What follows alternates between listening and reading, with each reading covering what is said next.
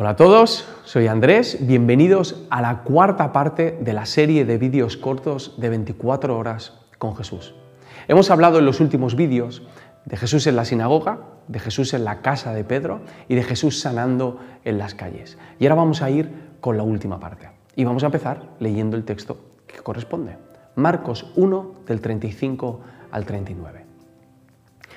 Levantándose muy de mañana, siendo aún muy oscuro, salió y se fue a un lugar desierto y allí oraba. Y le buscó Simón y los que con él estaban. Y hallándole le dijeron, todos te buscan. Él les dijo, vamos a los lugares vecinos para que predique también allí, porque para esto he venido. Y predicaba en las sinagogas de ellos en toda Galilea y echaba fuera los demonios. Jesús lleva todo el día sanando y liberando, pero no del modo que algunos esperaban. Sí, es verdad que esperaban un libertador, pero de otra forma, de una forma militar, alguien que les liberase del yugo de los opresores. Y sí, es verdad que esperaban un sanador, pero un sanador nacional, un sanador que trajese prosperidad eh, y sanidad a la tierra de Israel de manera general. Pero se encontraron con un Mesías que empezó su reino sanando y liberando a las personas de manera individual, personal. Porque no hay nada que pueda suceder a nivel social que no haya empezado antes en el interior de los hombres y las mujeres. Sé que puede parecer más efectivo hacer una lista de propuestas políticas y sociales para obligar, entre comillas, a la gente a que viva eh, la vida del reino de Dios. Imponer el Evangelio o ir pegando, como dicen por ahí, bibliáceos a todo el mundo. Pero aparte de no tener esto ningún sentido, creo que sería inútil porque no traería un cambio duradero, porque no es un cambio profundo, porque realmente detrás de la obligación no siempre hay una convicción. La liberación y la sanidad social empieza antes en el individuo, porque no existe tal cosa como una sociedad impersonal, un ente que observamos todos desde fuera, pero que no tiene nada que ver con nosotros. No es así. Cuando hablamos de la sociedad, hablamos de personas, y nuestra sociedad es el reflejo de lo que somos, de lo que hay en nuestro corazón y de quiénes somos realmente. Por lo tanto, lo que tenga que ocurrir pasará siempre de dentro hacia afuera. Jesús es el primero que encarna esta verdad.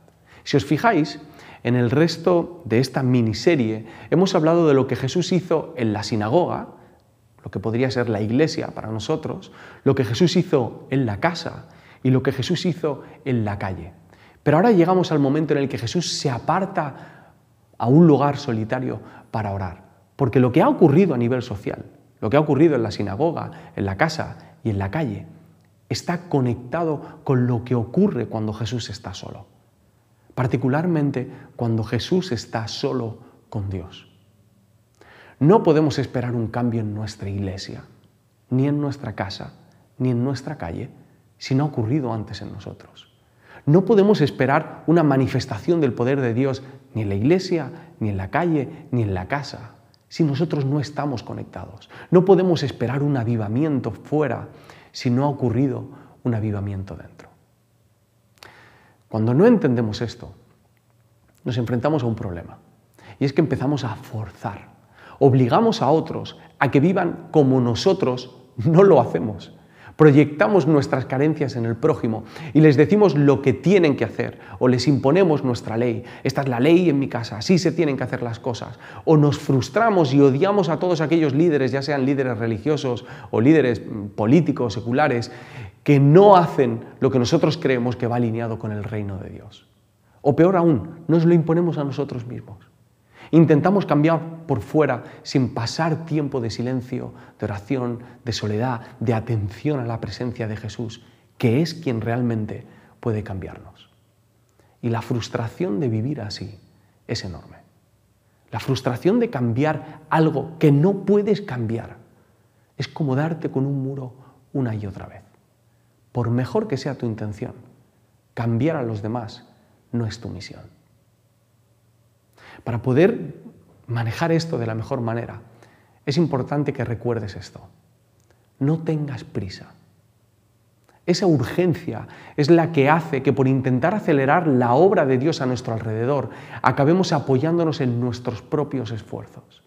Y claro, cuando tienes prisa, puedes llegar a ver la oración incluso como una pérdida de tiempo, porque nos cuesta ser pacientes, nos cuesta confiar en el trabajo invisible y lento que hace el Espíritu Santo muchas veces y que hace el Espíritu Santo en cada uno de nosotros. Fijaos en que Jesús está haciendo cosas buenas, está haciendo cosas muy buenas, está sanando, liberando, hay resultados visibles del poder de Dios, de la venida del reino. Cualquier persona diría que teniendo ese poder, hacer cualquier otra cosa es perder el tiempo. Pero aún así, Jesús decide levantarse muy temprano, muy de mañana, siendo aún muy oscuro, salir, ir a un lugar desierto y orar. Hay una frase que se le atribuye a Martín Lutero que dice, tengo tantas cosas que hacer que pasaré las primeras tres horas orando. Cuando escuché esta frase en mi infancia, lo que más me impresionó fue lo de las tres horas. Con el paso del tiempo me di cuenta de que el corazón de la frase está en reconocer que no hay nada que pueda hacer si antes no he pasado tiempo con Dios. Y que cuanto más tengo que hacer y cuanto más importante es lo que tengo que hacer, más le necesito. Si Jesús, siendo Jesús, oraba de este modo, oraba mostrando tal dependencia y necesidad, cuánto más nosotros. Imagina Sé que esta palabra a lo mejor no es muy popular dentro de la iglesia, pero la vamos a recuperar.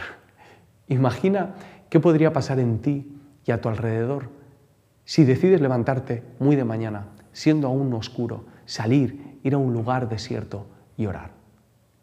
¿Qué podría pasar si seguimos el ejemplo de nuestro Maestro, de nuestro Señor y Salvador?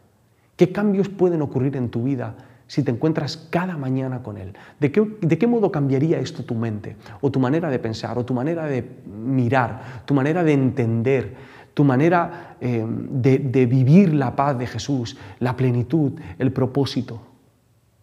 ¿Qué cambios traería hacia afuera? ¿Qué conversaciones podrías tener en el trabajo? ¿Qué milagros podrías ver?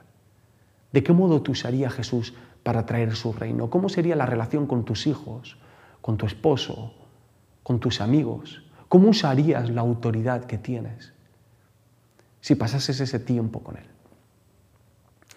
Cuando se habla de la necesidad de orar, se menciona mucho eh, que la vida de oración es una vida de renuncia. ¿A qué vas a renunciar para orar? ¿A qué gustos vas a renunciar para orar? ¿A qué placeres? Eh, ¿Cuánto tiempo vas a dejar a un lado para orar? Y no digo que esto no sea así, pero mí me gustaría darle la vuelta a esa pregunta. ¿A qué estás renunciando cuando no oras? ¿A qué renuncias cuando no oras? ¿A qué tipo de vida, de paz, de alegría, de ambiente, de sanidad, de transformación estás renunciando cuando decides no orar? Hay algo que Dios quiere hacer en tu vida, hay algo que Dios quiere hacer a tu alrededor, pero empieza por ti. Y orar en un lugar desierto cada mañana. Es una gran manera de empezar. Que Dios os bendiga.